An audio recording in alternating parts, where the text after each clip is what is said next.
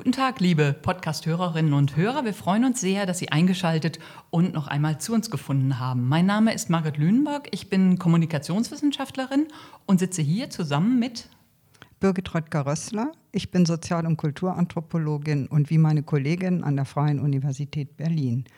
Wir laden Sie ein zu einer guten halben Stunde Gespräch über die Bedeutung von Gefühlen für die Gesellschaft.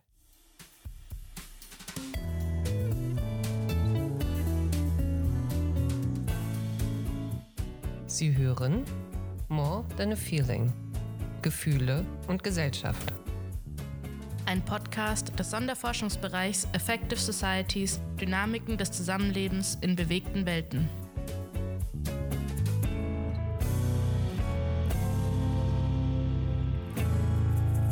In unserer heutigen Folge sprechen wir über Gefühle rund ums Altern. Welche Gefühle verbinden wir mit dem Alter und mit dem Älterwerden? Wie und wann und warum verändern sich unsere Gefühle über den Lebensverlauf? Was verrät uns die Beschäftigung mit dem Alter über gesellschaftliche Verhältnisse?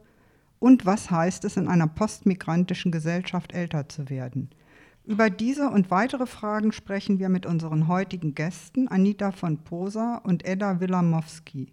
Schön, dass ihr da seid. Hallo. Hallo. Ja, ich will euch beide gern kurz vorstellen. Anita von Posa ist Sozial- und Kulturanthropologin an der FU Berlin und sie arbeitet gemeinsam mit Edda Wilamowski in einem Projekt in unserem Verbund, wo es um Sorge, Fürsorgearbeit im vietnamesischen Berlin geht.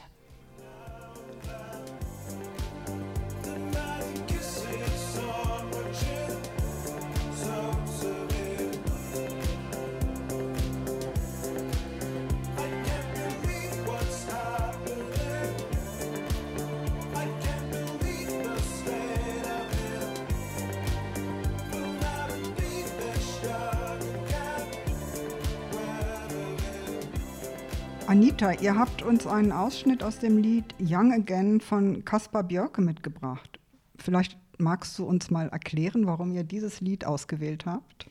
Ja, sehr gerne. Vor allem mit den letzten drei Zeilen in diesem Lied wollten wir eine ganz bestimmte Perspektive auf das Altern verdeutlichen, äh, die uns als Emotionsforscherin sehr, sehr interessiert. Der Sänger beschreibt darin ein sehr starkes, subjektives und zugleich komplexes Gefühl. Ähm, der, er, er singt, ähm, ich kann es nicht fassen, in welchem Zustand ich bin, was mit mir geschieht und wir werden nie wieder jung sein. Einerseits hören wir hier also deutlich einen Bezug heraus zu einer erlebten Intensität der Jugend, eine Jugend, die scheinbar vergangen ist, und andererseits aber auch die gefühlte Erinnerung aus einem höheren Alter heraus, eine Erinnerung an die Jugend und die sich jetzt aber mit einem Gefühl des Bedauerns zu vermischen scheint. Es gibt ja nun verschiedene Disziplinen, die sich mit Prozessen des Alterns beschäftigen. Also sei es die Soziologie oder die Gerontologie, die Demografie, die Psychologie, natürlich auch die Geriatrie, die Medizin. Was genau ist jetzt eigentlich die spezifische Perspektive der Sozial- und Kulturanthropologie? Ja, also die Sozial- und Kulturanthropologie hat sich eigentlich schon immer mit dem sogenannten Lebenszyklus beschäftigt, das heißt mit markanten Lebensübergängen und den damit verbundenen Rollen und damit auch immer mit dem Alter und dem Älterwerden an sich.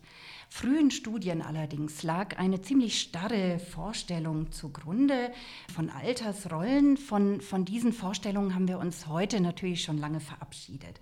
Heute verstehe ich als Sozial- und Kulturanthropologie das Altern als einen immer komplexen und dynamischen sozialen und kulturellen, aber auch historisch und politisch situierten Prozess. Mm, man kann vielleicht in Kürze sagen, das eine Alter gibt es nicht. Altern war und ist immer divers. Ja, Anita, genau ähm, diesen Aspekt eben, dass die Art und Weise, wie Menschen altern, hochgradig divers ist, ähm, könnt ihr den vielleicht noch mal anhand von einem konkreten Beispiel etwas fassbarer machen und uns erläutern? Ja, ich kann ganz gerne etwas aus unserer Forschung im sogenannten vietnamesischen Berlin wiedergeben. Ähm, die Vorstellung vom Altern bzw. vom eigenen Platz in der Gesellschaft ist einerseits abhängig vom chronologischen Alter, gestaltet sich ähm, für unsere GesprächspartnerInnen vorwiegend nach dem Senioritätsprinzip. Das bedeutet, ich setze mich in Beziehung zu anderen über mein Alter. Ähm, darüber entscheidet sich in der vietnamesischen Sprache auch, wie ich mich selbst bezeichne. Ob ich eben mit jüngeren oder mit älteren Personen spreche, verändert sich meine Selbstreferenz. Äh, ja, die Vorstellung vom Alter bzw. die Stellung des Alters ist mit einem hohen Ansehen verbunden, mit Respekt und entsprechend gehen auch Fürsorgestrukturen und ähm, die Beziehungen in eine ja, vom chronologischen Alter bestimmte Richtung. So sagte mir jüngst eine Gesprächspartnerin, mit älteren Personen habe sie in ihrer Jugend nie gescherzt, weil man das hohe Ansehen auch wahren wollte. Heute verstehe sie das besser, weil sie selbst älter geworden ist ähm, mit der Migration hat sich aber dieses Bild auch verändert. Also es wird etwas weicher und sie scherzt jetzt auch mit ihren Nichten beispielsweise. Du hast jetzt nochmal das chronologische Alter betont. Da fällt mir jetzt spontan auch eine Anekdote ein, äh, die sich auch aufs Vietnam, also auf ähm, vietnamesischen Gesprächspartner bezieht, mit dem ich äh, gerade vor, vor zwei Wochen äh, telefoniert habe. Und ich fragte ihn natürlich, wie sich das gehört, wie geht's? Und er sagte, ach, ganz schlecht. Ähm, also also ich, bist du irgendwie krank oder ist nein, nein, aber das Alter, das Alter, ich bin ja jetzt auch schon 60 und es geht entsprechend einfach alles sehr schwierig. Und dann sagt er noch, das wirst, das wirst du auch noch merken. Und da habe ich dann gesagt, naja, ja, es geht schon alles schwierig, aber ich bin auch schon Mitte 60. Und dann war das lustig, dass er anfing zu lachen und sagte, das ist typisch für uns. Ähm, wir, ähm, für uns Vietnamesen für meine Generation, also das waren seine Worte, wir jammern erstmal über das Alter und 60 ist für uns ganz furchtbar. Habt ihr das irgendwie beobachtet oder ist das eine individuelle Einschätzung? Weil er das eben so, äh, ja eigentlich so kulturalisierte, würden wir sagen. Ja, das ist ein spannender Aspekt, den du in deinem Gespräch äh, vorgefunden hast und den wir auch tatsächlich in unserer Forschung häufiger schon ähm, beobachtet haben. Wir versuchen da als Anthropologin ähm, das aus verschiedenen Perspektiven zu beleuchten. Und auffallend äh, ist eben, dass sich das in äh, ja, verschiedene Erwartungen einerseits staffelt, wie man älter wird im ähm, derzeitigen Land, in dem man lebt und wie man älter geworden wäre in dem Herkunftsland, aus dem man kommt. In Vietnam beispielsweise werden Personen mit 55 berentet, während in Deutschland die Berentung mit 65 bzw. höher auch ähm, ja, unsere Realität darstellt. Ein weiterer Punkt äh, ist die soziale Ungleichheit, denn ähm, unsere GesprächspartnerInnen, die vor allem als VertragsarbeiterInnen nach Deutschland gekommen sind, ähm, die haben eine sehr starke körperliche Arbeitsbelastung gehabt. Das bedeutet, auch der Körper altert anders. Er ist erschöpft und hat einfach eine andere Voraussetzung, ähm, hier auch älter werden zu können. Und äh, der dritte Punkt ähm, beschreibt eben die Anstrengungen von einem Leben in Migration oder mit Migration, die sich auch im Alter eben wieder ausprägen, nämlich eine hohe Beschäftigung, so habe ich es gerade in Gesprächen mit geflüchteten Personen entnommen, ähm, bot eben auch die Möglichkeit, nicht an die Vergangenheit zu denken und auch Schwierigkeiten äh, im Alltag zu überdecken. Somit ist eine ja, Verdrängung von Problemen, die sich jetzt im Alter eben anhäufen, auch passiert. Ja, und ähm, wenden wir das jetzt wieder zurück an das Prinzip der Seniorität, ähm, dann können wir aber trotzdem feststellen, dass auch alternde, langsamere und erschöpftere Körper im Kontext unserer GesprächspartnerInnen aber auch anerkannter sind, eben weil ihre Stellung in der Gesellschaft gesetzt ist. Aber ich finde es ja hochinteressant, ähm, erstmal diese sozusagen kulturell basierte Idee einer hohen Wertschätzung des Alters mit Erfahrungsreichtum und so weiter, wo ich mir vorstellen kann, dass das ja auch hochkonfliktiv ist, weil wir das ja mitnichten selbstverständlich in Deutschland finden. Ähm, ich nehme es eher so wahr, dass da eine bestimmte Altersgruppe, die um die 60 rum, die aktiven Alten, als sozusagen ökonomisch relevant noch gelten. Die haben ordentlich Rente, können was ausgeben, damit werden sie wertgeschätzt. Und sobald dieser ökonomische Wert äh, nicht mehr entsprechend verfügbar ist, ähm, dann erleben wir, würde ich sagen, ja hier in deutschen Kontexten also eher das Gegenteil, also sozusagen ausgedient und ähm, nicht mehr länger, länger produktiv. Wie erlebt ihr das, dass so unterschiedliche Emotionsregimes da aufeinandertreffen mit Blick auf das Altern? Ja, du sprichst da ähm, eine ganz spezifische Thematik an, die, glaube ich, ein, ja, ein globales Phänomen ist, ob man nun migriert ist oder nicht die Ökonomisierung des alternden Körpers auch. Ne? Und in, inwieweit ähm, ist man fit genug? Also wenn wir bei uns vor der Haustür schauen, haben wir ja auch so positiv konnotierte Begriffe wie Silver Agers, Best Agers. Ne? Und ähm, wenn ich das jetzt ganz rezent mal in Bezug äh, setze zu der derzeitigen Covid-19-Pandemie, erfahren wir ja im Moment eine ganz andere ähm, Überschreibung dieses Bildes, in dem das chronologische Alter plötzlich wieder gewertet wird als etwas, oh, aber die älteren Personen müssen ja jetzt irgendwie geschützt werden. Ähm, und plötzlich ähm, findet fast wie so eine Entmachtung statt von zuvor noch als agil geltenden älteren Menschen. Also das ist vielleicht ein Beispiel direkt hier sozusagen ähm, in unserem Umfeld.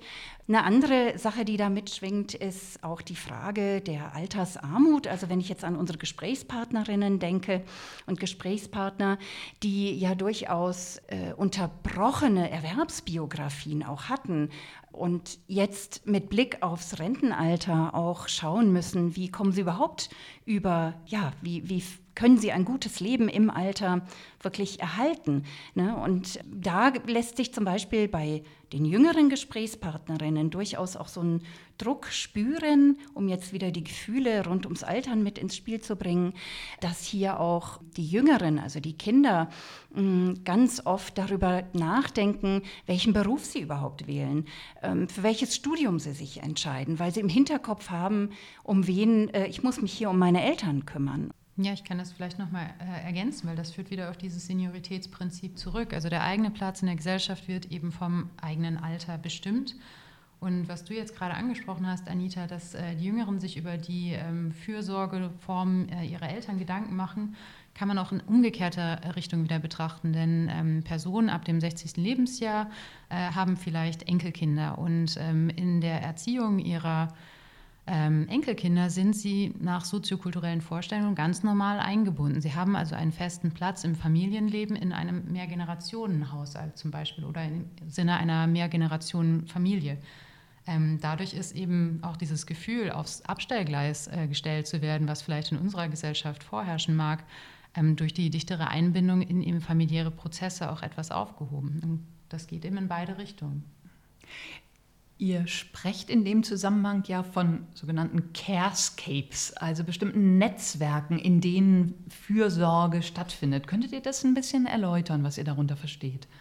Ja, der Begriff der Carescapes ist ja auch titelgebend für das Projekt, das wir gemeinsam mit den ähm, Psy-KollegInnen ähm, äh, auf den Weg gebracht haben. Ich glaube, die beiden waren auch in einer vorherigen Folge schon mal eingeladen.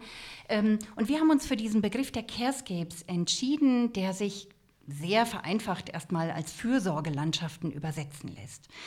Ähm, gleichwohl möchten wir damit aber auf komplexere Prozesse hinweisen, also ähm, Prozesse, ähm, die darauf, äh, die, die, die aufzeigen, was zum Beispiel fehlt in einer Fürsorgelandschaft, ähm, in einer postmigrantischen Gesellschaft, welche institutionellen ähm, Kräfte haben wir oder haben wir nicht, um, um Menschen mit diversen Lebensbezügen zu integrieren ähm, in, in Fürsorgestrukturen. Und äh, der Begriff der Carescapes ist hier für uns ganz bedeutsam, weil er eben auch auf, auf unterschiedlichste Vorstellungen in Bezug auf gute oder schlechte Sorge abzielt. Ähm, auch die Umkämpftheit ähm, von Sorge im Alter und um Ältere hinweist. Ja, Anita, diese Carescapes, die du ähm, gerade beschrieben hast, die bei euch im Fokus stehen, die sind ja nun ganz, ganz eng auch mit globalen Prozessen verknüpft. Ähm, mir kommt ganz spontan jetzt in den Sinn, äh, dass ja auch der demografische Wandel bei uns, also die Überalterung unserer deutschen Gesellschaft und anderer europäischer Gesellschaften wiederum äh, ursächlich dafür ist, dass viele junge Menschen aus Ländern des sogenannten globalen Südens angeworben werden, um hier unsere älteren Menschen zu versorgen, um hier Sorgearbeit zu leisten und damit dann auch wieder etablierte Fürsorgeketten in den Herkunftsländern zerrissen werden oder problematisch werden, ähm, dass das so eine Art Perpetuum ist. Also Ja, mit meiner Frage äh, möchte ich jetzt auf die transnationale Dimension der Fürsorgearbeit anspielen. Ganz richtig, Birgit. Es ist komplexer, es ist transnational, ähm, aber auch die Transnationalität als solche ist nicht für alle Menschen mit Migrationserfahrungen in gleichem Maße gegeben. Wenn wir mal in unser eigenes Projekt reinblicken, dann ähm, haben wir hier durchaus unterschiedliche ähm, Care-Regime, die sich auch mit ähm, ja, sozialen und politischen Ankunftsbedingungen ähm, überschneiden hier in Deutschland. Also wenn ich jetzt, äh, also die vietnamesische Migration nach Deutschland ist ja äh, sehr komplex und vielfältig vonstatten gegangen. Wir haben einerseits ehemalige KontraktarbeiterInnen, die sozusagen äh, erstmal ohne ihre Familien in erwerbsfähigem Alter in die DDR rekrutiert wurden, um hier zu arbeiten arbeiten, um eigentlich gar nicht zu verbleiben und dann irgendwann zurückzukehren. Hier haben wir eine relativ äh, homogene Altersstruktur und mit durchaus sehr, ja, äh, sehr regen transnationalen Beziehungen. Ähm, und im Vergleich dazu dann aber die Geflüchteten, äh, die etwa zur gleichen Zeit ähm, nach Deutschland gekommen sind, zu denen Edda vielleicht auch noch was sagen kann. Ja, gerne. Also ausgehend von dem Punkt, dass die demografische Verschiebung äh, in den Gesellschaften ein globales Problem ist beziehungsweise darstellen wird, ähm, ist es eben auch genauso im Kontext vietnamesischer Geflüchteter, die vor allem in den 1980er Jahren in die Bundesrepublik kamen.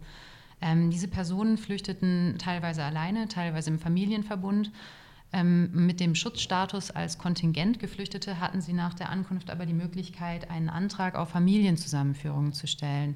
Das bedeutet, Personen, die ihre EhepartnerInnen noch in Vietnam hatten, beziehungsweise ihre Kinder dort hatten, konnten einen Antrag auf Familienzusammenführung stellen, ebenso unbegleitete Minderjährige, die ihre Familie nachholen konnten. Also diese demografische Breite der ankommenden Geflüchteten ähm, zeigte sich äh, vor allem aber auch in der Versorgung der Älteren, denn das wurde dann in Familienzusammenhängen äh, durchgeführt, beziehungsweise innerhalb der eigenen Gemeinschaft. Ähm, entsprechend eines kultursensiblen Umgangs in Gemeinden, Vereinen. Und somit ist da eben äh, ja, sehr lange auch etwas schon aufgefangen worden, was gar nicht erst auf die deutschen Behörden zurückgefallen ist. Im Kontext äh, der von Anita angesprochenen KontraktarbeiterInnen sehen wir jetzt eben mit ähm, dem Anbeginn des Rentenalters ähm, ein sehr großes Problem auf uns zukommen, weil auf einmal Fürsorgestrukturen nicht vorhanden sind, die jetzt äh, händeringend gesucht und geschaffen werden müssen. Das heißt, um es konkret zu machen, die Frage, ähm, wie werden Ältere, die Hilfe brauchen, gepflegt, umsorgt, äh, die traditionell in Vietnam in, in Mehrgenerationenfamilien organisiert wird, äh, kann hier so nicht äh, ohne weiteres stattfinden, wenn eben diese Generationen fehlen.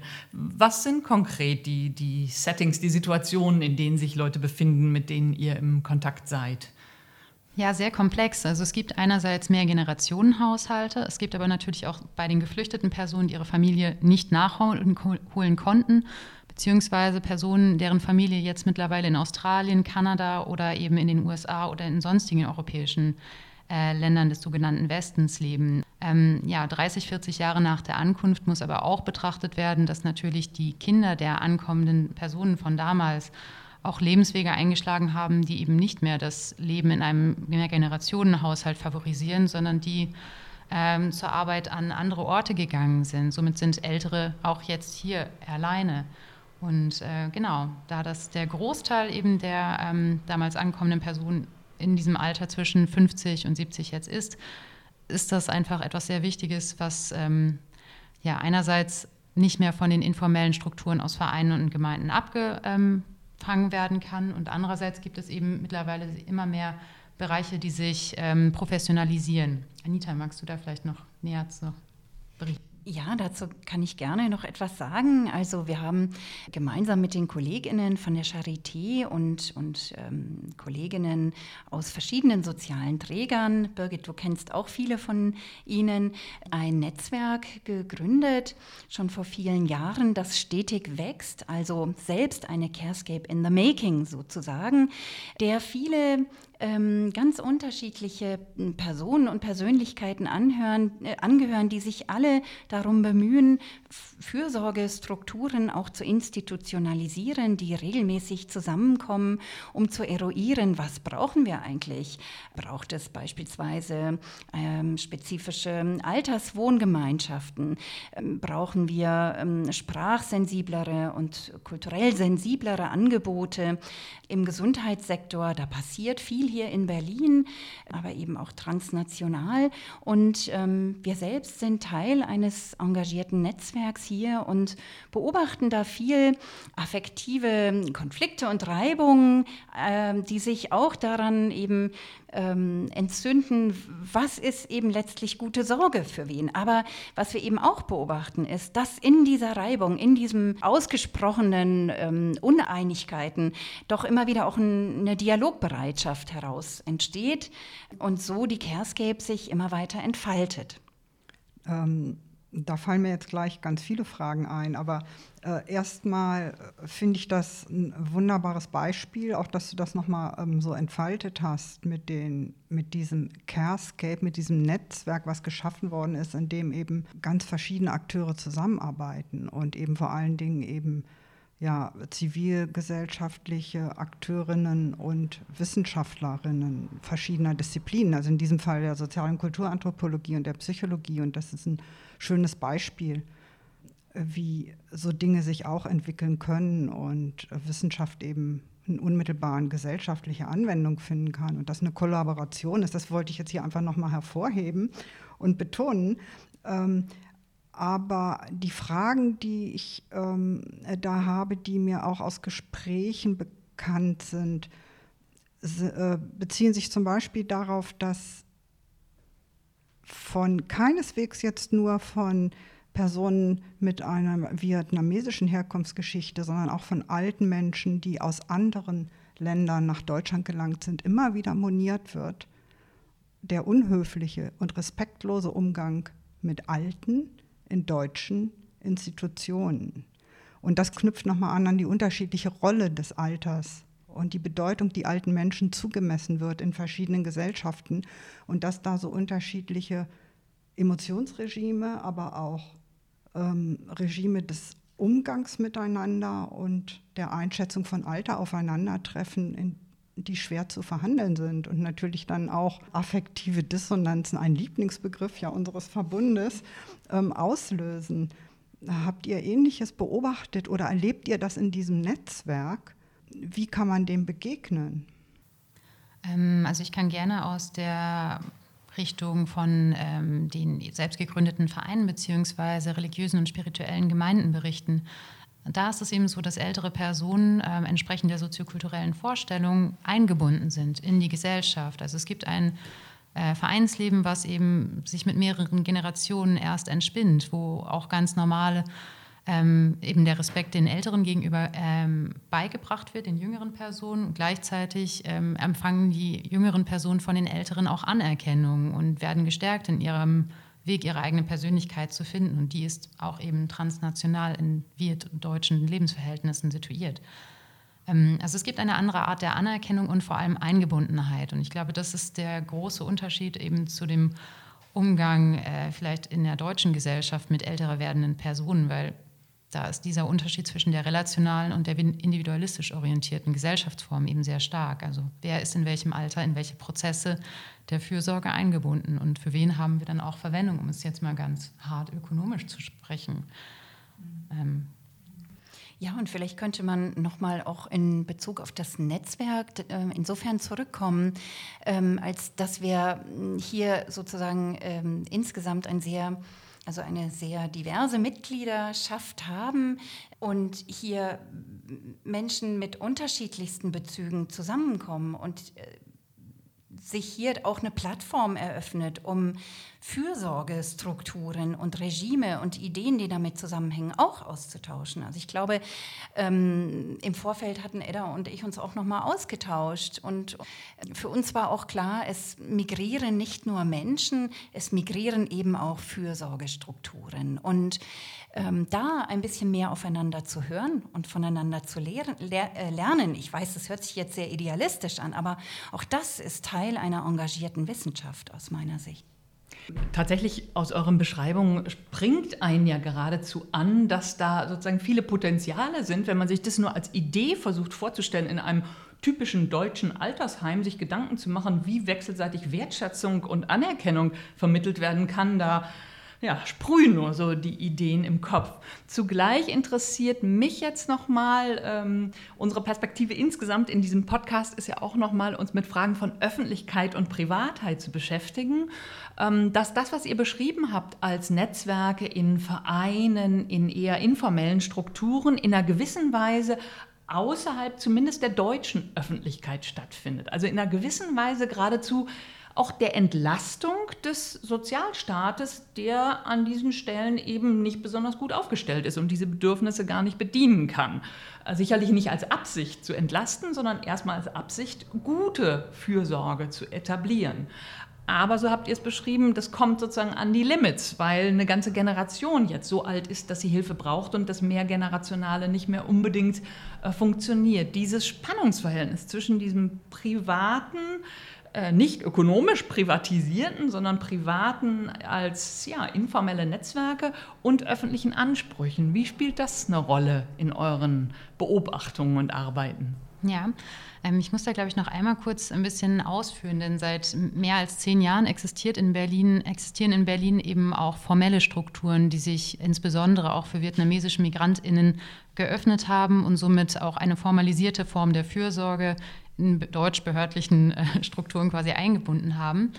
Ähm, es ist aber tatsächlich so, dass es eher diese Anerkennung unterschiedlicher Perspektiven auf Fürsorge gibt in diesem Netzwerk. Das ist etwas, was wir beobachten. Also dass äh, dort Personen, die eben als PsychiaterInnen in einer Klinik arbeiten, zusammen mit SozialarbeiterInnen und Ehrenamtlichen aus Vereinen oder einem Hospizdienst sitzen, um gemeinsam Ideen des guten Älterwerdens zu entwickeln. Und Natürlich beginnt das alles mit dem persönlichen Engagement und einem verbindenden Ziel, eben der Versorgung von ähm, Mitbürgern mit Migrationserfahrung, in diesem Fall vietnamesischen Migrationserfahrung. Ähm, und in diesem Bereich äh, ja, werden eben nicht diese hierarchischen Abstufungen zwischen öffentlicher, ähm, behördlicher und formalisierter Pflege und eben äh, ja, persönlicher äh, Beziehungen ähm, gemacht, sondern es geht eben um dieses verbindende Ziel. Also jetzt würde ich hier gerne noch mal mit einer ähm, etwas anderen Frage anschließen. Und zwar legt alles, was ihr ja jetzt erzählt habt, nahe, dass Personen, die ähm, nach Deutschland geflüchtet sind oder migriert sind im Zuge von Arbeitsmigration, eben im Alter ähm, hier verbleiben und sich damit dann eben diese gewissen ähm, Fürsorgeprobleme stellen oder Aufgaben stellen.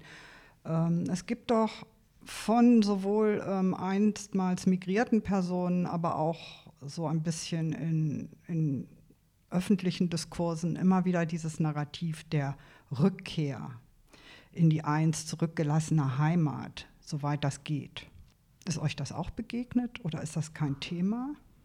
Ja, die Frage nach der Sehnsucht der Rückkehr ähm, ist natürlich im Kontext von Flucht auch etwas anders noch zu perspektivieren, weil für viele geflüchtete Personen ist es schier unmöglich, ähm, in ihr Geburtsland wieder einreisen zu dürfen, ohne mit politischen Repressionen rechnen zu müssen. Von daher ähm, gestaltet sich die Sehnsucht eher vielleicht auf andere Momente wie Gemeinschaft, äh, Gemeinschaft, Familiarität, Geselligkeit, die dann eben transnational sich orientiert. Also im Fall meiner GesprächspartnerInnen orientiert sich das dann zu den in den USA oder Kanada lebenden Familien. Ja, und selbst da, wo Rückbeheimatung eigentlich möglich wäre, weil man die Finanzen vielleicht hat, weil es eben nicht strukturelle Zwänge gibt, die verhindern, dass man zurückkehren könnte, ähm, gibt es eben Beispiele, ähm, die zeigen, ähm, dass eine Verortung anderswo doch affektiv und emotional so stark werden kann, dass man dann letztlich gar nicht mehr zurückgeht. Ich erinnere beispielsweise aus meinem eigenen hm, erweiterten Familienkreis ein Paar, eine Tante und ein Onkel, die vor circa 50 Jahren äh, nach Australien ausgewandert waren, aus ähm, dem ehemaligen Jugoslawien und ähm, in mehreren, über mehrere Jahre hinweg wirklich dreimal versucht haben, in die Heimat zurückzukehren, in die vermeintliche Heimat. Und ähm, jedes Mal waren sie also voller Energie, voller Glück, jetzt kommen wir endlich wieder zurück. Und nach jedem Versuch waren sie ja, traurig, frustriert, weil sie feststellen mussten, dass das Alte, das, wonach sie sich so lange gesehnt hatten, gar nicht mehr existierte. Und dann sind sie zurückgegangen nach Australien. Ich denke, das ist ein sehr schönes Beispiel, das eben nochmal zeigt, dass ja, ähm, die Gefühle rund ums Altern und ähm, Altwerden und aber auch die Verortung von Gefühlen nochmal sehr, sehr äh, deutlich werden lässt und welche große Rolle eigentlich dann auch so persönliche Fiktionen spielen. Und ähm, ja, die Idee oder die Vorstellung wahrscheinlich, dass eine, eine Heimat, die man noch in sich trägt und deren Veränderung man gar nicht erlebt hat, weil man sie selten besucht hat oder auch nicht besuchen konnte. Und das ähm, sich verändert und eine ganz andere ist als die, die man verlassen hat. Und dann ja, solche Rückbeheimatungsprojekte ähm, scheitern können. Und Personen dann erst erkennen, dass sie sich vielleicht woanders verwurzelt haben. Ähm, ich fand das ein sehr ähm, ein, einleuchtendes Beispiel, mit dem wir doch eigentlich ähm, das Gespräch mit euch sehr gut beenden könnten. Ja, vielen Dank euch beiden. Also ich nehme als wirklich sehr eindrückliches Erleben mit, welch unterschiedliche Formen von Wertschätzung, Anerkennung Altern erfährt und äh, ja, wie viel auch die deutsche Gesellschaft lernen kann aus unterschiedlich kulturellen Settings und äh, deren ähm, ja, Imagination, Zuschreibungen, ähm, Wertungen, Bewertungen und Wertschätzung von Altern auch haben. Vielen Dank an euch beiden. Vielen Dank. Sehr gerne, vielen Dank. Und ähm, liebe Hörerinnen und Hörer, damit möchten wir uns von Ihnen verabschieden. Unser nächstes und wahrscheinlich allerletztes Podcast-Thema aus diesem Team steht noch nicht fest. Lassen Sie sich überraschen. Wir würden uns freuen, wenn Sie wieder dabei sind. Und wie immer, Fragen, Anmerkungen, Kommentare bitte an unsere Podcast-Adresse. Vielen Dank und tschüss. Vielen Dank.